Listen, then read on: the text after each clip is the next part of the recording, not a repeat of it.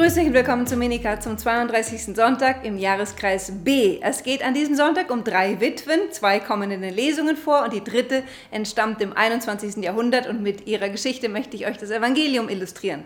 Doch zuerst zur ersten Lesung.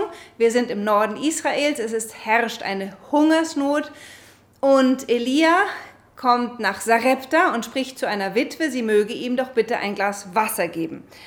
Als sie wegging, um es zu holen, rief er ihr nach, bring mir auch einen Bissen Brot. Doch sie sagte, so wahr der Herr, der Gott Israels lebt, dein Gott lebt, sie selber ist nämlich eine nicht-israelitische Witwe, ich habe nichts mehr vorrätig als eine Handvoll Mehl im Topf und ein wenig Öl im Krug. Ich lese ein paar Stück Holz auf und gehe dann heim, um für mich und meinen Sohn etwas zuzubereiten. Dann wollen wir noch essen und dann sterben. Und jetzt sagt der Elia zu dieser Heiden, fürchte dich nicht, geh heim, tu, was du gesagt hast, doch mache zuerst für mich ein kleines Gebäck und bring es zu mir heraus. Man muss sich vorstellen, was Elia von dieser Witwe hier bittet. Bevor sie, die sowieso schon nichts mehr zu essen hat, für sich und ihren Sohn etwas zubereitet, soll sie das wenige, was sie hat, auch noch nehmen und diesem fremden Propheten geben.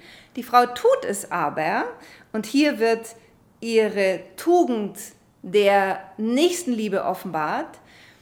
Sie macht dem Propheten ein Stück Brot und Gott belohnt sie, indem ihr Mehlkrug nicht leer wird und ihr Ölkrug die ganze Hungersnot hindurch. Es also eine wunderbare Mehlvermehrung gibt und eine Ölvermehrung.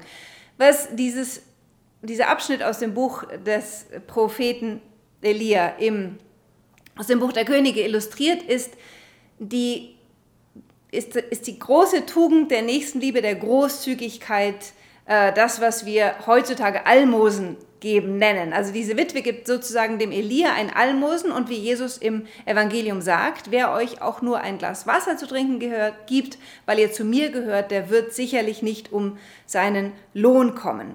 Jetzt kommen wir ins Neue Testament und dort sehen wir gegenübergestellt das Verhalten der Schriftgelehrten, die in langen Gewändern umhergehen und bei allen Festmählern die ersten Plätze haben wollen, und denen wird gegenübergestellt eine alte arme Witwe, die gar nichts mehr zum Leben hat. Das Ganze kommt aus Markus 12, Verse 38 bis 44.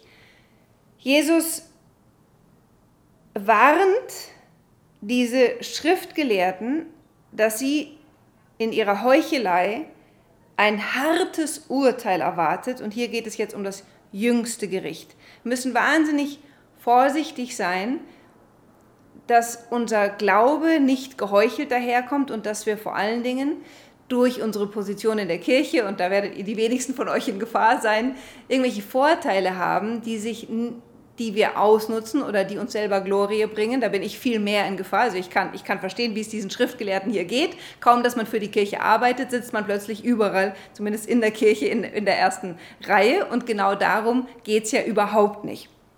Und jetzt stellt Jesus den Schriftgelehrten, mir inklusive, die Witwe gegenüber, die zum Opferkasten kommt. So, und jetzt muss man wissen, im Tempel gibt es diesen Opferkasten und so wie wir heutzutage zum Beispiel Kirchensteuer zahlen, gehen die Juden und schmeißen in diese Opferkästen ihr Schärflein für den Tempel.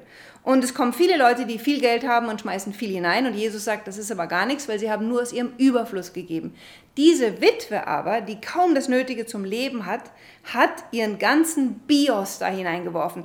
Das Deutsche sagt ihren ganzen Lebensunterhalt. Und das ist im Kontext die richtige Übersetzung. Aber wenn man es auf Griechisch liest, dann hört man mit, es ist nicht nur ihr Lebensunterhalt, sie hat praktisch ihr ganzes Leben da hineingeworfen. Und damit wird sie zum Vorausbild Jesu, der ja sein ganzes Leben hingibt, um mit seinem Leben einen neuen Tempel zu bauen, wie es dann im 14. Kapitel heißen wird. Diese Witwe ist ein ganz wichtiges Vorbild für uns, denn worum geht es denn letztlich im Leben? Unser ganzes Leben ist ein Geschenk Gottes und jeder von uns ist gerufen, dieses Leben Gott zurückzuschenken, indem wir Gott dienen und den Nächsten. Und deswegen gehört es absolut zum Leben eines Christen dazu, dass er mindestens 10% seines Einkommens in irgendeiner Weise Gott zurückschenkt. So, in Deutschland haben wir da die Kirchensteuer, die Gott sei Dank nicht 10% ausmacht. Das heißt, da bleibt immer noch irgendetwas übrig. Und zweitens, leider, wenn man in Deutschland lebt oder ich, wahrscheinlich auch in Österreich, das weiß ich nicht, ähm, ist man, aber hat man oft ein ungutes Gefühl, was überhaupt mit der Kirchensteuer macht, gemacht wird, weil es oft nicht im Sinne des Evangeliums leider mehr ist. So, jetzt zur Geschichte meiner Witwe aus dem 21. Jahrhundert. Ich war im äh, Sommer mit durch Gottes Vorsehung gleichzeitig mit dem Dekan meiner Uni in Medjugorje. Und am 40. Jahrestag von der Erscheinung kamen wir vom Berg herunter und der Dekan sagt zu mir, wow, Nina, wäre das nicht ein Traum, wenn die ganze Fakultät hier nach Medjugorje kommen könnte? Und ich habe mir gedacht, ja, du bist ja ein romantischer Spinner, sowas ist total unmöglich. Äh, theologische Fakultäten pilgern nicht einfach so nach Medjugorje. Hab das aber natürlich nicht gesagt, nur gedacht. Und habe gesagt, naja, unwahrscheinlich, aber wir können ja dafür bieten. Aber ich habe noch nicht mal dafür gebetet, weil ich es unrealistisch fand. So, was passiert?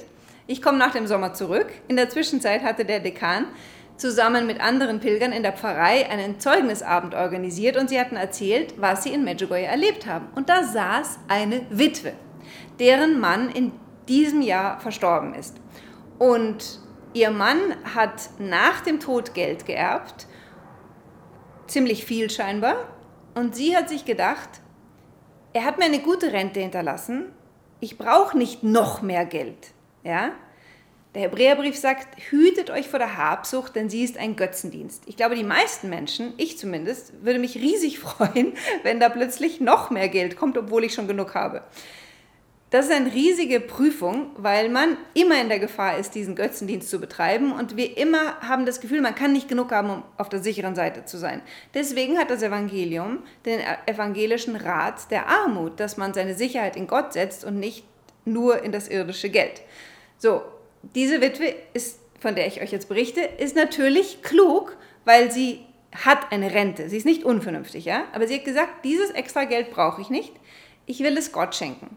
Jetzt geht sie aber so wie uns Deutschen mit der Kirchensteuer. Nicht alles, was die offizielle Kirche macht, findet sie unterstützenswürdig. Und deswegen wollte sie sich genau überlegen, wie sie Gott dieses Geld geben kann, sodass es den Zweck trifft, der ihr vorschwebt. Und da kam ihr beim Hören dieser Zeugnisse, dass sie gerne möchte, dass alle Seminaristen hier in der Umgebung einmal im Leben eine Pilgerreise nach Medjugorje machen können, weil ihr Eindruck war, dass wenn diese Seminaristen das gleiche Glaubensfeuer in Medjugorje bekommen, wie sie bekommen hatten, dann würde die Kirche in Zukunft besser aussehen. Und was macht sie? Ist zum Rektor gegangen und hat gesagt, lieber Rektor, ich schenke euch 250.000 Dollar und mein Wille ist es, dass ihr mit diesen 250.000 Dollar das ganze Priesterseminar nach Medjugorje fliegt und eine Pilgerreise macht.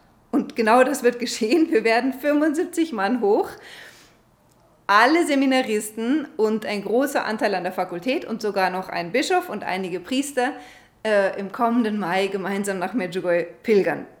Das Geschenk einer Witwe, die das Nötigste zum Leben hat, aber den Überfluss nicht für sich behalten wollte und ich finde in einer beeindruckenden Weise äh, diese Witwe aus dem ersten Jahrhundert für uns lebendig macht. Natürlich gibt sie nicht wie die Witwe im ersten Jahrhundert ihr ganzes Leben und trotzdem ist sie ein tolles Vorbild für jemanden, dessen Herz offen ist und der mit den Geschenken, die Gott ihm gegeben hat, mit dem Bios, mit dem Lebensunterhalt, einen Weg gefunden hat, der Ausbreitung des Reiches Gottes zu dienen und damit Gott ihr Geld zurückgeschickt hat und geschenkt hat. Und genau das ist das Bild der Witwe im Evangelium, dass man das, was dem Tempel gegeben wird, wird bildlich gesprochen Gott gegeben und der Tempel der heutigen Zeit ist der Leib Christi, das ist die Kirche auf Erden.